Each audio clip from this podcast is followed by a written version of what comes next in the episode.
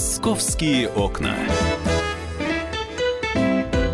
Всем доброго московского дня. Приветствуем наших радиослушателей и москвичей, и гостей столицы. И в течение ближайших 45 минут прямого эфира с вами буду я, Елена Фонина. И буквально через 15 минут мы поговорим о том, как в столице помогают женщинам, которые оказались в сложной жизненной ситуации. Позвоним в кризисные центры, пообщаемся с теми, кто приходит на помощь, э, когда кажется, что жизнь сплошная черная полоса. Вот об этом обязательно пойдет речь через 15 минут.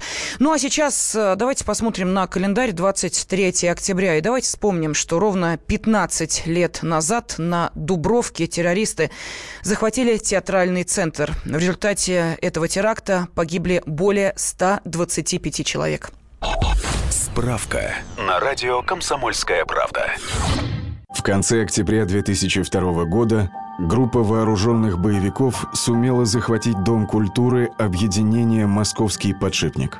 Там в это время находились зрители и артисты мюзикла «Нордост». В средствах массовой информации это событие назвали «теракт на Дубровке». В Подмосковье оружие и боеприпасы террористы доставили в нескольких «Жигулях» под ящиками с яблоками, а на операцию отправились на двух микроавтобусах. Быстро обезвредив охрану, имевшую только электрошокеры и газовые пистолеты, бандиты захватили более 900 человек – Некоторым счастливчикам удалось сбежать, воспользовавшись суматохой первых минут, но большинство оставались в здании трое суток.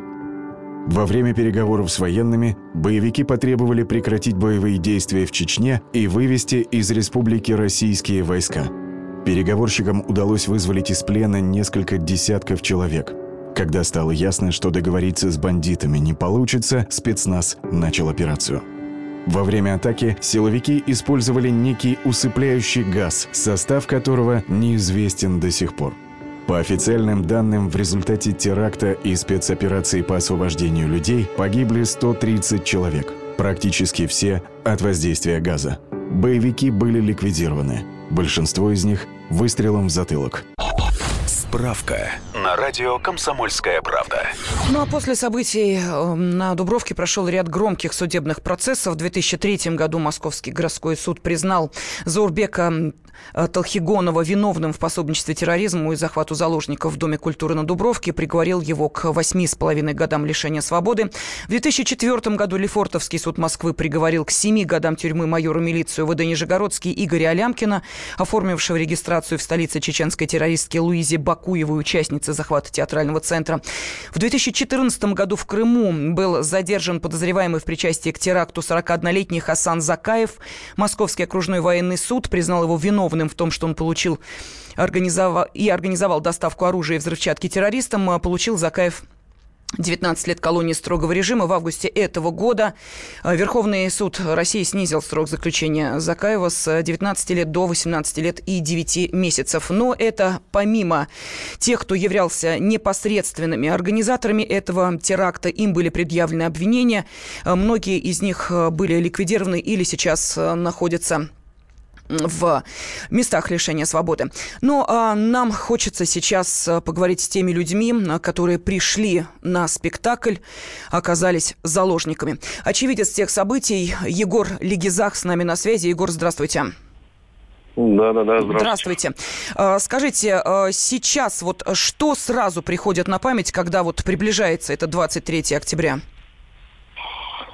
Ну, как бы первые минуты, так скажем, всего этого произошедшего.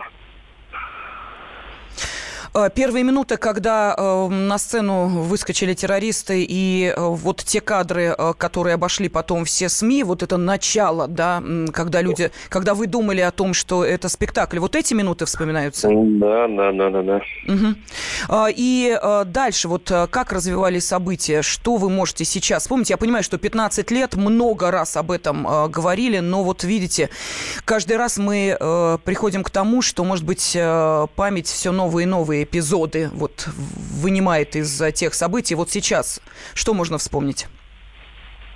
Ну, а там потом они сказали, что вы захвачены, ну и все, и как бы начали диктовать свои условия. И все про все остальное вы знаете уже. А надежда была, нас спасут, разговоры шли об этом, что обязательно придут, что-то сделают э, или... Mm-hmm. Ну, как бы я вот за себя скажу, что как бы, ну, был ко всему уже готов где-то на ну, в конце первого, ну, наверное, на второй день к любому уже развитию событий. У вас был мобильный телефон, вы с кем-то общались? Мобильный телефон нам, э, я уже не помню, ну, по-моему, на вторые сутки забрали телефоны, ну, а до этого общался, да. Угу. Что э, вам сообщали извне то есть как-то поддерживали вас? Кто были те люди, вот, к которым вы первым обратились с э, вот этим призывом о помощи практически? Ну, я с родителями общался, как с университета мне звонили, как бы подбадривали. Угу. Ну, и все, потом забрали телефон, и все, общение прекратилось. Момент штурма вы помните? Нет, ну, неожиданно выключился, и все, проснулся только в автобусе уже возле больницы. Угу. Но э, сейчас ведь э, продолжаются судебные тяжбы э, относительно и э, тех последствий, которые были причинены, в том числе и вреда здоровью, вы находитесь в числе тех людей, которые пытаются добиться какой-то справедливости, взыскать какие-то суммы, или вы в стороне от этого процесса? Да нет, я как бы участвую, просто сейчас не в Москве живу. Uh-huh. А, ну, да, участвую, участвую. Предупреждают, когда что там будет, там, какие разбирательства идут. Э, Егор, скажите, пожалуйста, вот эм, некоторые из тех, кто оказался вместе с вами, вот э, эти три дня вы были, что называется, плечом к плечу в одном зале, они потом для того, чтобы, может быть, снять какой-то стресс психологический, да, вот это как э, говорят, упал с лошади, нужно обязательно на нее сразу сесть, для того, чтобы вот этого страха не было. Они, когда спектакль возобновили, пришли и посмотрели его. Вот у вас было такое желание, нет? Нет. Нет, у меня не было такого желания. Я даже первое время в кино боялся в зал заходить. Сейчас как бы такого нет. Но это прошло сейчас? Ну да, сейчас все нормально. А вы с э, психологом э, работали или вам это не нужно было? Мне не нужно было. Угу. Ну сейчас у вас все в порядке? Жизнь как-то наладилась после этих событий? Да, все хорошо. Ну что, отлично, спасибо вам огромное. Мы желаем, чтобы это действительно был один из э, эпизодов, э, которые вспоминаешь и думаешь, неужели это было со мной? Я понимаю, что, конечно, такая травма психологическая, которую невозможно забыть. И э, те, кто оказался в в центре на Дубровке это были более 900 человек, включая артистов и обслуживающий персонал, и, конечно, зрителей. Эм, э, я думаю, что это действительно та веха в жизни, которую вот так просто забыть невозможно. Но это же подтверждает э, и очевидец э, Аркадий Винокуров. Ну, достаточно просто это было пережить. Я не сказал бы, что я ушел в глубокую депрессию. На тот момент я на себе осознал, что страшное происходит в мире, оно действительно может произойти с любым со мной в том числе. Некоторые моменты запомнились, я не сказал бы, что сейчас меня что-то преследует. Мы с родителями ходили потом, когда восстановили концертный зал, когда снова запустили этот мюзикл, мы еще раз ходили на мюзикл, досмотрели его от начала до конца. После этого как-то легко достаточно стало отпустить ситуацию. Самый запомнившийся момент, когда я в реанимации уже отхожу от газа, и медсестра спрашивает там контакты, и я даю номер телефона отца и прошу ее поздравить, поздравить его с днем рождения, потому что в день освобождения как раз вот день рождения был. Вот это единственное, что прям так вот резко запомнилось сильно.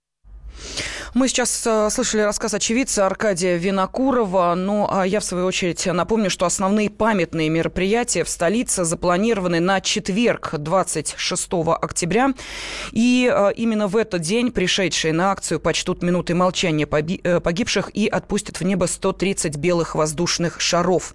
Ну, а сегодня в 15 часов 15 минут по московскому времени вы можете услышать интервью с Иосифом Камзодом. В 2002 году он вывел из Дома культуры, где террористы держали в заложниках более 900 человек, женщину и трех детей. Так что не пропустите в нашем эфире в 15.15. «Московские окна».